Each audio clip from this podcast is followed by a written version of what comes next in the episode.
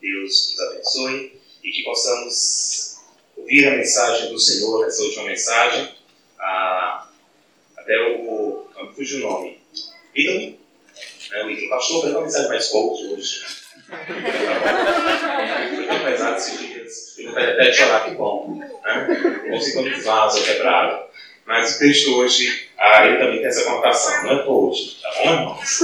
Ah, mas, de fato, uma palavra de ânimo, como lidar com desânimo, essa é a grande questão do texto de hoje. Mas vamos nós para o texto agora, o texto que nós lemos com o nosso irmão Gabriel durante todos esses dias, Hebreus capítulo 12. Hebreus capítulo 12, tenho certeza que alguns irmãos já decoraram, fico feliz por isso. Né? Pastor, eu não preciso mais nem ler a Bíblia nessa passagem, já sei de cor, que bom. Hebreus capítulo de número 12, verso 1 ao verso de número 3. A supremacia de Cristo e a perseverança. Hebreus capítulo 12, verso 1 ao verso de número 3. Vamos meditar na palavra do Senhor, essa passagem das Escrituras. Diz assim o texto, eu vou ler, os irmãos acompanham. Portanto, também nós, uma vez que estamos rodeados por tão grande nuvem de testemunhas, livremos-nos de tudo que nos atrapalha e do pecado que nos envolve. E corramos com perseverança a carreira que nos é proposta. Em algumas traduções, a corrida que nos é proposta. Tendo os olhos fitos em Jesus, autor e consumador da nossa fé. Ele, pela alegria que lhe fora proposta, suportou a cruz, desprezando a vergonha, e assentou-se à direita do trono de Deus. Pensem bem naquele que suportou tal oposição dos pecadores contra si mesmo, para que vocês não se cansem nem desanimem. Amém. Gabriele Anderson, uma suíça, uma maratonista que eu tenho certeza que muitos aqui não conhecem. Não é do meu tempo. Tenho certeza que também não é do tempo da maioria de vocês. Mas Gabrielle Anderson foi uma maratonista que ficou na história dos Jogos Olímpicos. Principalmente por causa dos Jogos Olímpicos do ano de 84. Eu tenho certeza que a geração aqui mais teen, mais jovem, já viu por foto, vídeo, nas redes sociais, na internet, e já conheceu a história, ou melhor, pelo menos viu a foto daquela mulher, o vídeo, que registra o momento exato que Gabriele entra na pista, no estádio, de Los Angeles e vai caminhando em passos lentos, quase caindo. Seu corpo vai ficando curvado, ela já não consegue mais levantar o rosto e ela vai meio que tombando né, para o lado. Os homens a cercam, mas não podem entrar na pista. O médico vai ao lado, meio que cochichando com ela. E ela vai seguindo, caindo aos poucos. Ela resolveu participar daquela competição no auge dos seus 39 anos. Até os 25 anos, Gabriela Anderson, ela não tinha ideia do que era correr. Era uma pessoa comum. Não era uma atleta profissional. Mas um certo dia ela disse que resolveu caminhar um hobby, quem sabe, e saiu caminhando pelas ruas de seu bairro. Tomou ânimo, gostou da coisa e continuou caminhando. Agora com um bom par de tênis, com as roupas adequadas, e ela saiu a caminhar. Caminhou tanto e foi seguindo o seu roteiro que, em certo momento, ela entendeu que ela tinha o perfil de um atleta, ia continuar a sua trajetória, a sua caminhada. Então, Gabriele entende que ela passa agora pelo treinamento, é necessário um treinamento para a, a sua profissionalização, e ela agora se torna uma atleta olímpica. Ela já não tem mais a mesma idade dos grandes atletas. Não tem mais o mesmo vigor, a mesma força. Mas ela topa participar daquela maratona.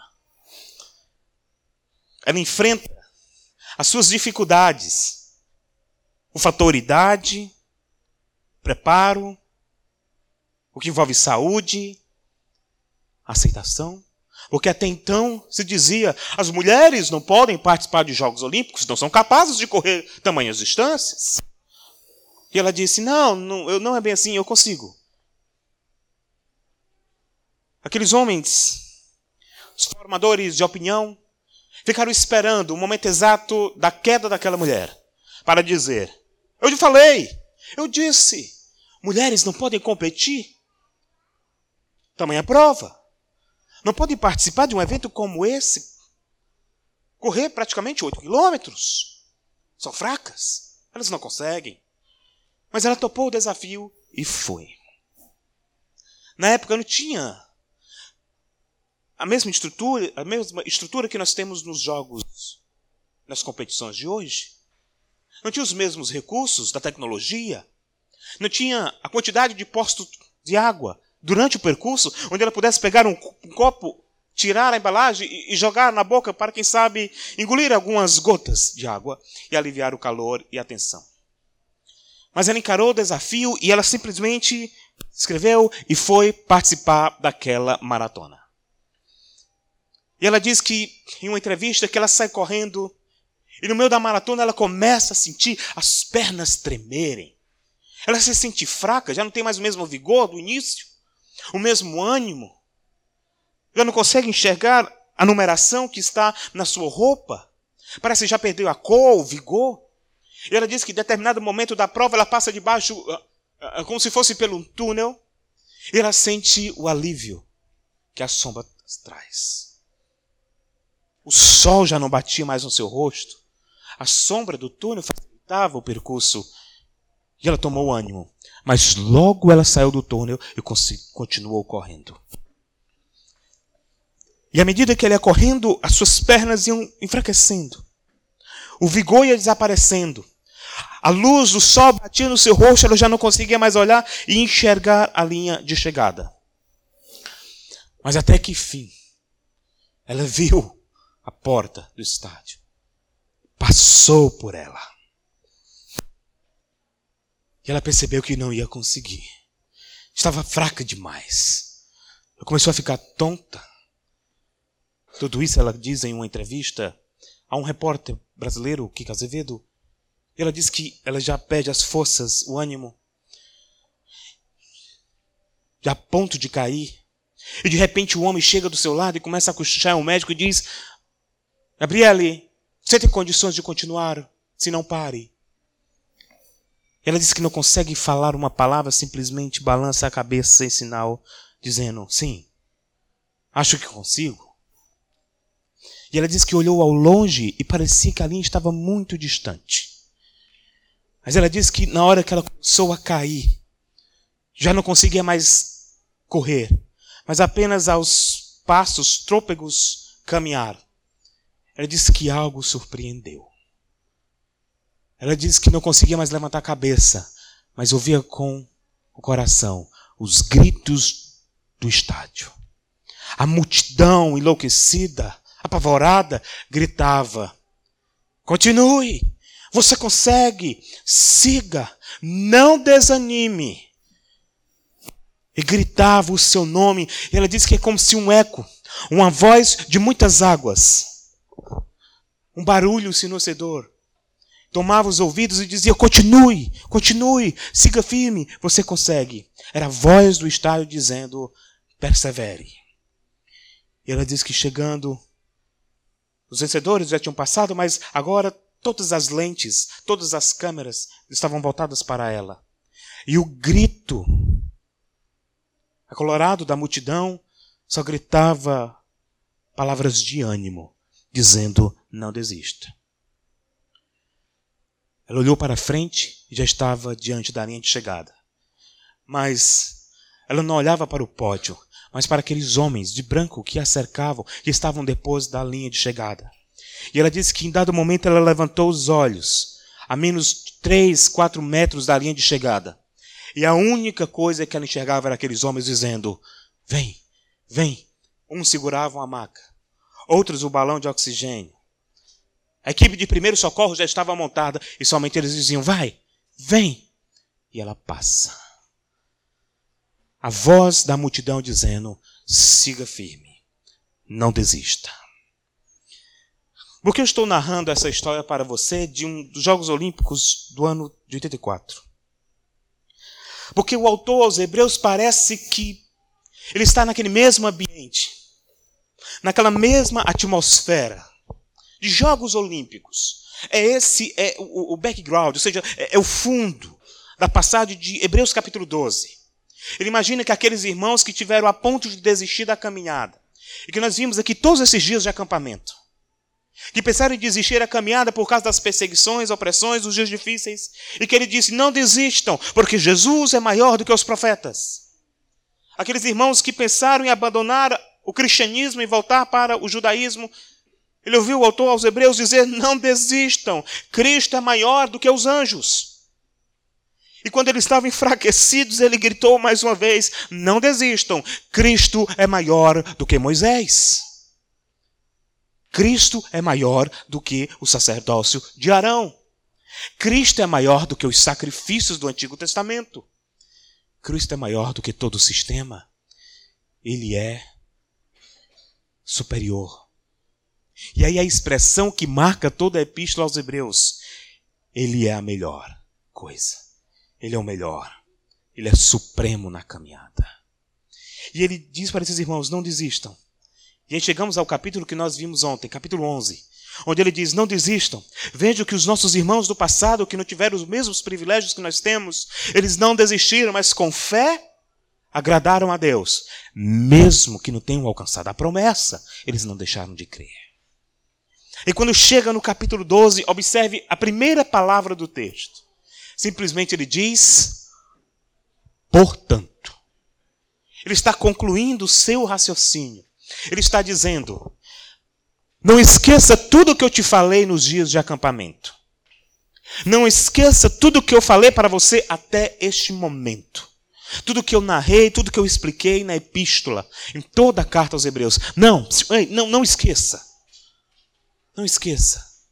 Por isso que ele diz, portanto, e aí, do verso 1 ao verso 3, como alguém que está narrando uma corrida, e que está ali para animar os competidores, os atletas de Deus, os competidores maratonistas da fé. Ele aplica a vida, ele aplica a, ao nosso dia a dia a supremacia de Cristo, nos chamando para não desistirmos da caminhada cristã. Como ele vai fazer isso? Eu dividi aqui para a nossa compreensão em três partes. A primeira, ele vai falar sobre o legado dos vencedores. O verso de número um. No segundo momento, ele fala as, as exigências para os competidores. Verso 1 e verso 2. E por fim, ele fala sobre o grande exemplo e o grande prêmio. O Senhor Jesus Cristo. No verso 3. Vamos nós para mais uma viagem em Hebreus. Hoje no capítulo 12, de 1 a 3. O legado desses vencedores, quem são eles? Verso de número 1. Portanto, também nós, uma vez que estamos rodeados por tão grande nuvem de testemunhas. O interessante é que a palavra testemunha, palavrinha grega martiré, ou seja, ideia, aquele que é mártir, aquele que está disposto a, se preciso, morrer por amor a Cristo, para perseverar em fidelidade, ele usa essa terminologia e diz: Meus irmãos, Preste bem atenção que eu estou dizendo para vocês. Diante de tudo que eu falei agora no capítulo de número 11, de homens como Abel, homens como Noé, homens como Daniel, homens como Moisés, Abraão, Isaac, Jacó, José e muitos outros. Ele está dizendo: esses irmãos, eles estão na arquibancada. Eles estão na arquibancada. É como se ele dissesse para os irmãos a quem ele escreve na epístola: nós que estamos nessa caminhada, ah, pense um pouco e perceba: olha quem está na caminhada, olha que melhor, quem está na arquibancada. Veja Abraão, veja Moisés, veja o grande e vigoroso profeta Elias. Veja Daniel, que o anjo fechou a boca do leão para que ele não fosse tragado. Ele está dizendo: nós estamos rodeados por exemplos de homens que foram fiéis a Deus na sua caminhada. Ele está lembrando a esses irmãos que nós precisamos trazer à memória os grandes crentes do passado, e quando falo grandes, eu não estou dizendo que eles eram superiores a nós.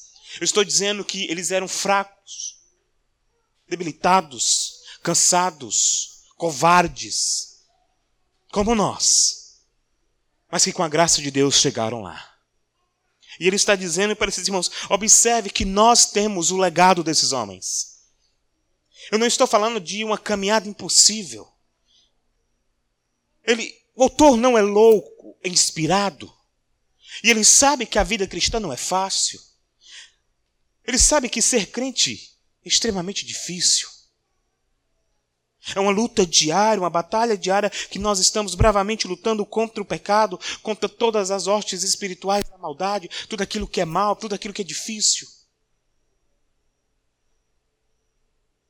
O Senhor sabe das nossas lutas. O Senhor sabe das nossas dificuldades. E Ele está dizendo para os irmãos: o Senhor sabe de tudo isso, mas entendam que pessoas que nem nós, no passado, irmãos que nem nós, eles conseguiram, eles chegaram lá, eles não desistiram. Observe que ele está literalmente motivando os irmãos com exemplos de homens e mulheres do passado. Algumas pessoas vão dizer assim: Hebreus capítulo 11 é a galeria dos heróis da fé. Eu, pastor Tiago Sanches, tenho dificuldade com essa terminologia. Heróis da fé. Não. São pessoas que nem eu e você. E comem arroz, feijão, paga boleto todos os meses. O filho tem febre no meio da noite. Luta contra um pecado que você não consegue vencer ele, é difícil luta com a tristeza, o desânimo, o abatimento, todas as angústias da alma. Nós estamos falando de pessoas que nem nós, sujeitas às mesmas fraquezas, os mesmos pecados, pessoas que foram derrotadas pelo pecado, como Davi. Você esqueceu que ele caiu. Mas ele também foi restaurado por Deus, quando ele disse: Ó oh Deus, cria em mim um coração puro não tira a alegria da salvação. Não retira o teu espírito. E me dá de novo um coração disposto a te amar. E Deus o restaurou. Nós estamos falando de homens, pessoas comuns que nem nós. Nós temos a tendência de olhar para aqueles homens do passado e assim, uau, como eles eram demais. Não, eram pessoas que nem nós. O foco do autor dos Hebreus é dizer que eles são testemunhas que nem nós. Com as mesmas deficiências de caráter. Pessoas comuns. Ele está dizendo, mas eles conseguiram. Não é porque eles são melhores, mas é porque eles servem aquele que é o melhor de todo o sistema. Porque tudo aponta para ele. O foco do autor é dizer que tudo está em Jesus, não nos heróis. Se existe um herói na caminhada cristã, não é eu nem você. Nós somos a geração Marvel Comics. Gostamos do Homem de Ferro, gostamos do Superman, do Spider-Man, do Homem-Aranha, do Hulk. Só na indústria cinematográfica. No dia a dia, para empurrar um carro precisamos de alguém para nos ajudar. Nós não temos o poder de subir as paredes se não for uma escada que nos leve até lá. Não podemos divinizar aquilo que é cinematográfico e projetar na nossa fé, quando na verdade somos apenas pessoas comuns e com suas dificuldades. Mas observe que o autor está dizendo: eles nos rodeiam e eles conseguiram. A partir do verso 1, na metade do verso 1 até o verso 2, ele vai dizer que para nós competirmos com eles, é necessário também tomarmos algumas atitudes. E quais são elas? Ele menciona aqui três atitudes. A primeira é uma resolução que devemos ter. Verso de número 1 ele diz: Estamos rodeados por tão grande de nuvem testemunha. Aí observe o que ele diz: Livremos-nos de tudo que nos atrapalha e do pecado que nos envolve ou nos rodeia. Observe que ele está dizendo: para você seguir a caminhada cristã, você primeiro tem que abrir mão de algumas coisas. Para você seguir firme na maratona da fé, é necessário você abrir mão de algumas coisas. E a primeira coisa que ele diz: se livre daquilo que te atrapalha.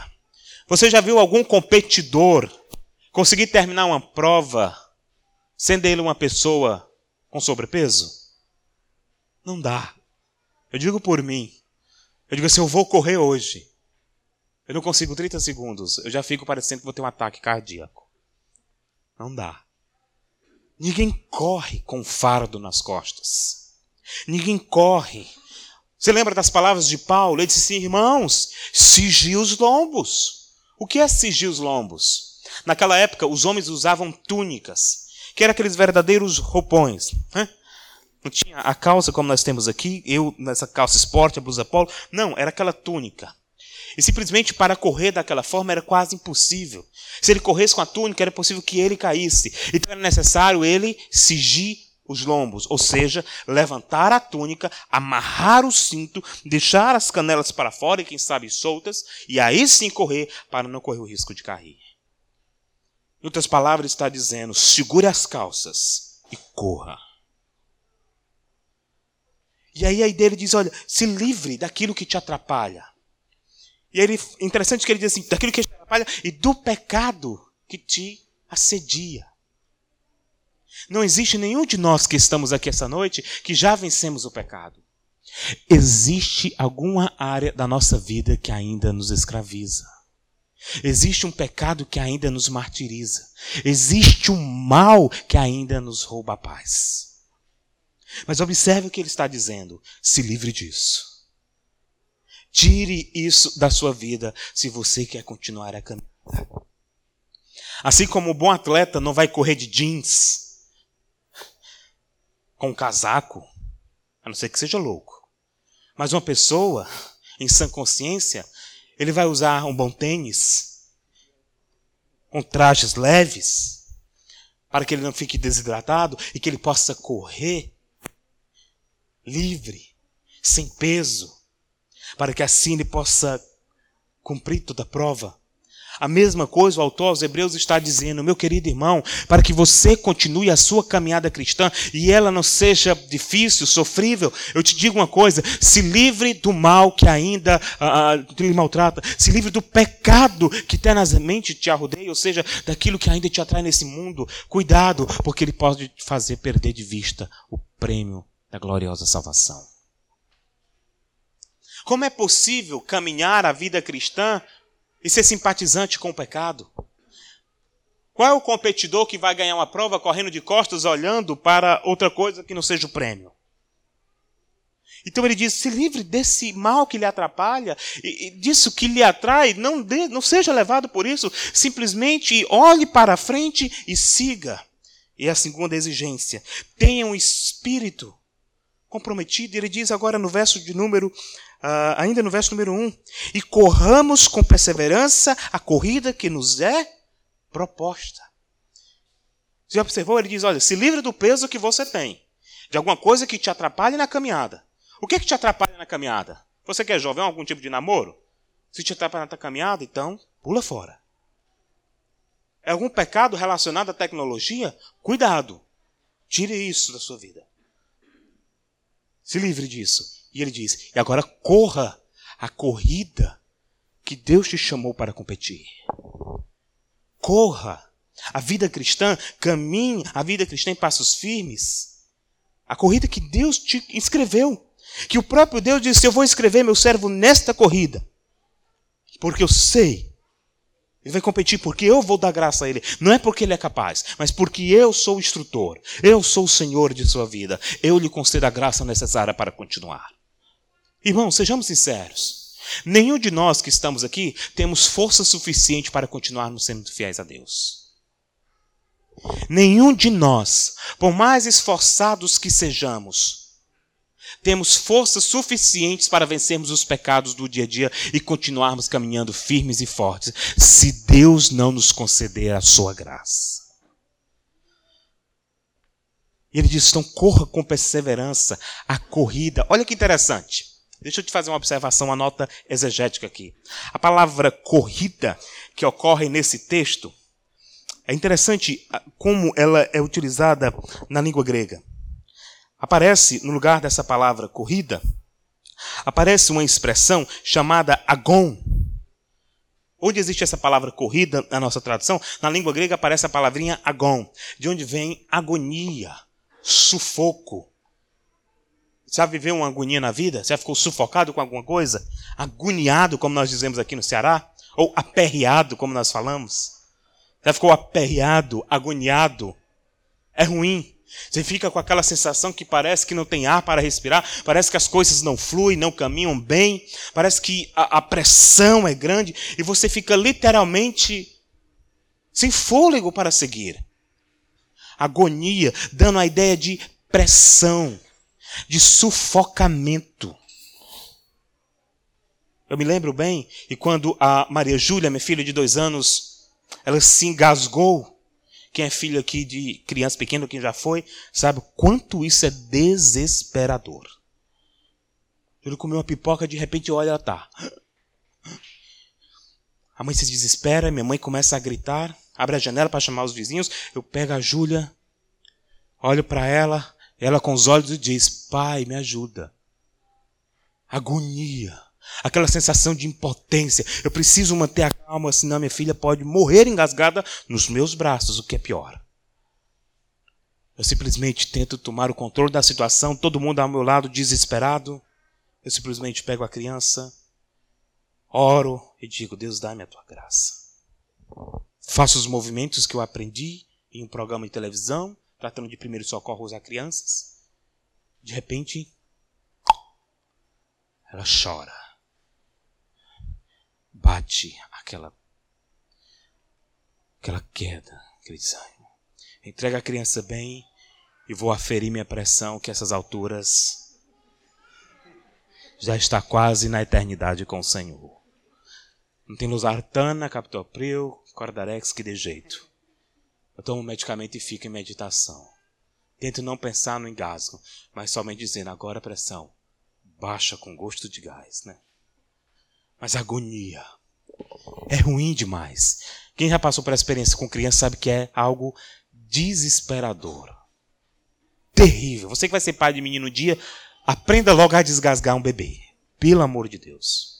Mas agonia, mas sabe o que eu estou dizendo? Que a palavra corrida que aparece nesse texto, a palavra agon, que traz a ideia de sufocamento de agonia. E sabe o que, é que o autor dos Hebreus está querendo dizer com isso? Que a caminhada cristã, ela é assim mesmo, ela é agonizante. A caminhada cristã é difícil. A caminhada cristã, muitas vezes, ela sufoca por causa do pecado que nos rodeia e de todas as dificuldades. Mas observe o que ele diz agora no verso de número 2. Tendo os olhos fitos em Jesus, que é o autor e consumador da nossa fé. Terceira exigência para os competidores. Você quer continuar a caminhada cristã e caminhar bem, meu irmão, se livre daquilo que te atrapalha, do pecado que te assedia e te rodeia. Corra, mesmo que você esteja agonizando, você esteja sufocado, desanimado, mas não desista, siga. E terceiro, não deixe de olhar para aquele que te chama, vem. Coloque os seus olhos em Jesus Cristo. Fite os seus olhos. O interessante é que o autor diz assim: Meus irmãos, fitem os olhos em Jesus. A ideia é o seguinte: pega um prego, coloca a sua vista e fica fixo. Não olha para mais nada a não ser para ele. Sabe por quê? Porque basta uma olhada ao lado que nós desanimamos. Basta nós pensarmos um pouco nas nossas decepções da caminhada cristã que logo nós enfraquecemos.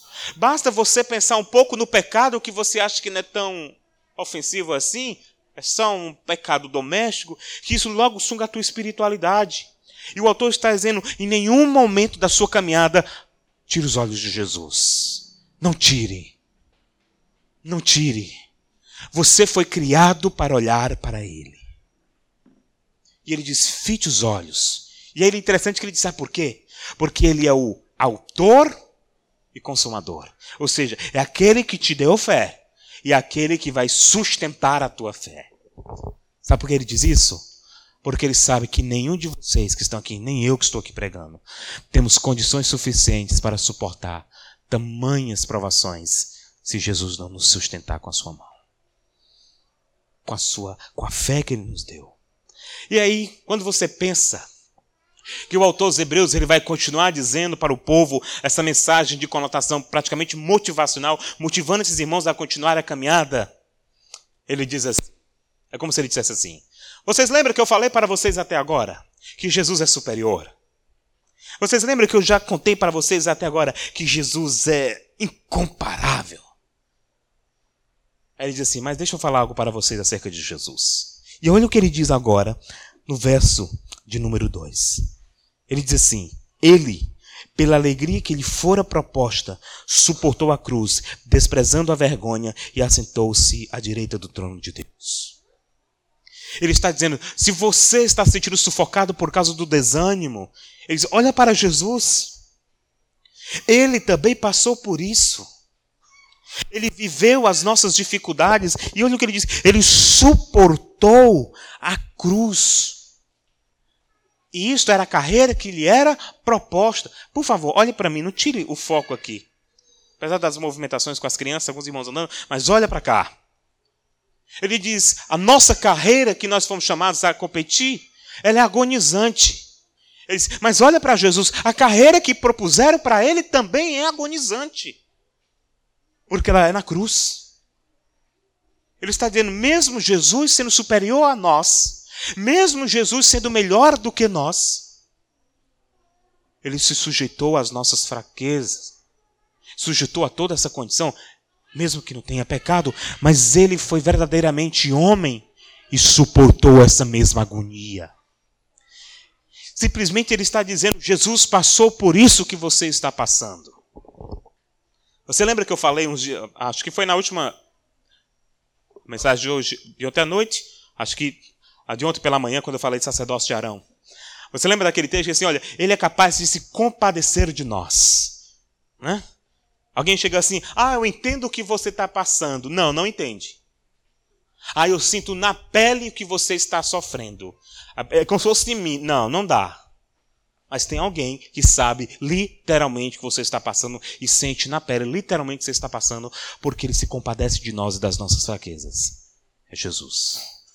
E o autor aos Hebreus está dizendo: ele suportou também a sua agonia, que foi a agonia de cruz. Agonia que colocaram para ele e que o desprezaram.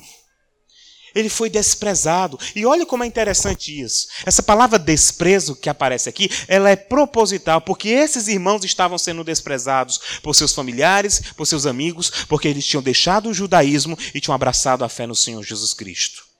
Imagine, por exemplo, aquela mulher de família que de repente o seu pai, um judeu ferrenho, disse: negue esse Jesus que você diz ser o Messias. E pai, eu não posso, eu creio nele, então você está expulso de casa, saia do nosso convívio. Você não faz parte da minha família porque você agora quer ficar com esse Messias. Desprezo. E ele está dizendo: Jesus também sofreu desprezo. Mas aí ele não para no desprezo de Jesus. Ele diz assim: Mas olha como é que ele terminou. Ele agora está sentado à destra do Pai. Ele está dizendo: Jesus suportou tudo isso na sua caminhada e Deus o exaltou.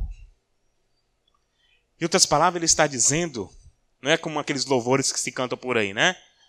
Ah, se você for humilhado, se preocupa não que Deus vai te honrar. Eu tenho muita dificuldade com essa expressão. Deus vai te honrar, irmão. Deus vai te honrar por isso. Não.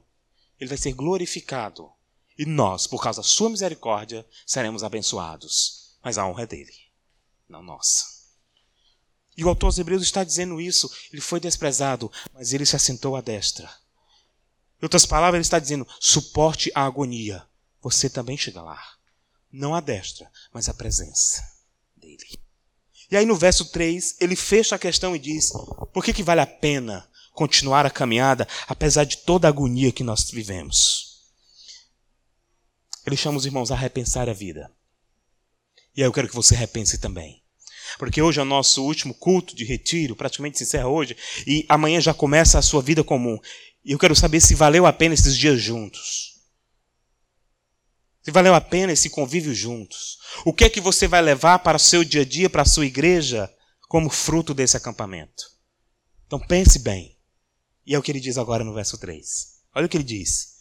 Pensem bem naquele que suportou tal oposição dos pecadores contra si mesmo Dizendo, pense em Jesus. Pense em tudo que ele suportou. E alguém pergunta assim, pastor, é o seguinte, por que, que Jesus passou por tudo aquilo? Olha o que ele diz agora no verso 3 no final. Para que vocês não se cansem e nem desanimem. Sabe qual é a tua motivação?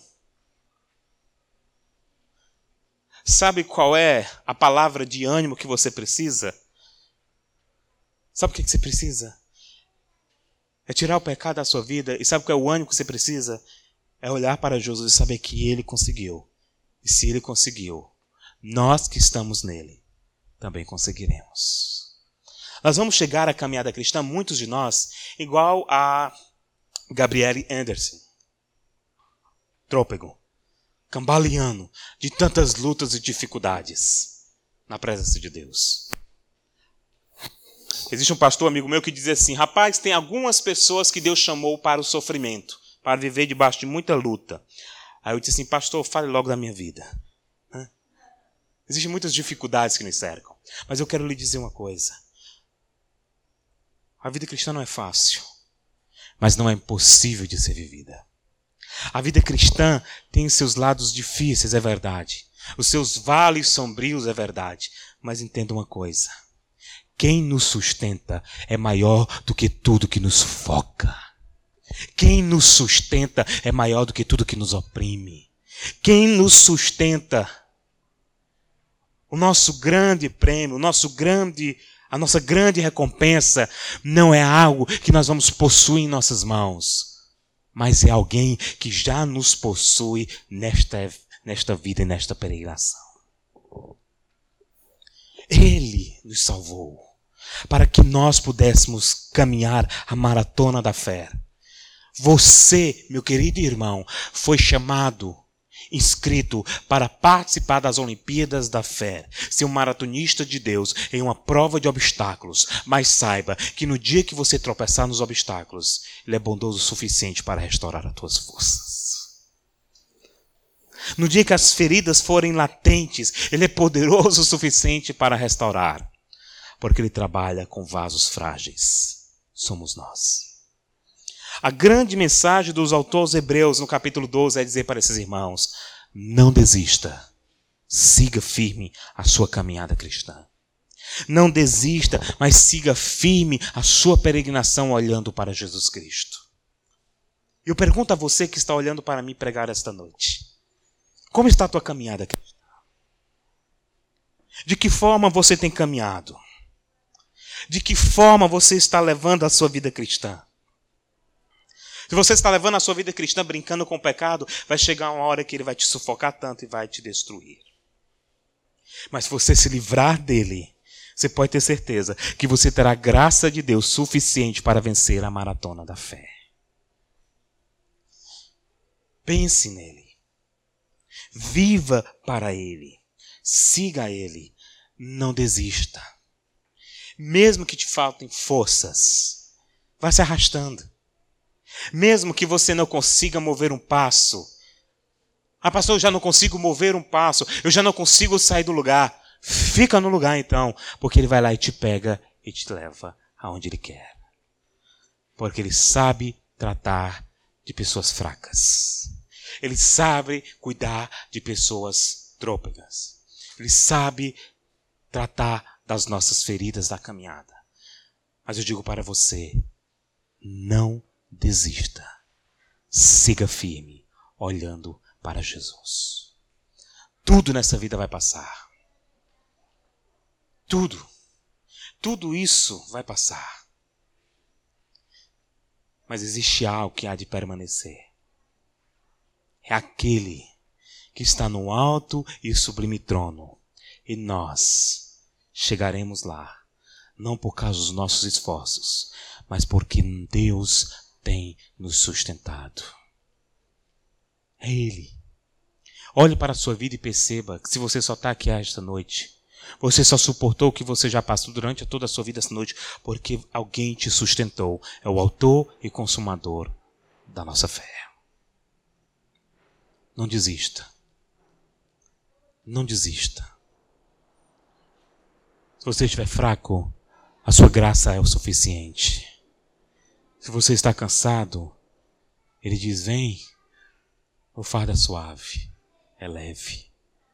Ele leva. Ele carrega, porque ele suportou a cruz. Então nós somos dele, pertencemos a ele. Ele irá nos ajudar até o dia final. Como você vai encarar a caminhada cristã depois desse acampamento?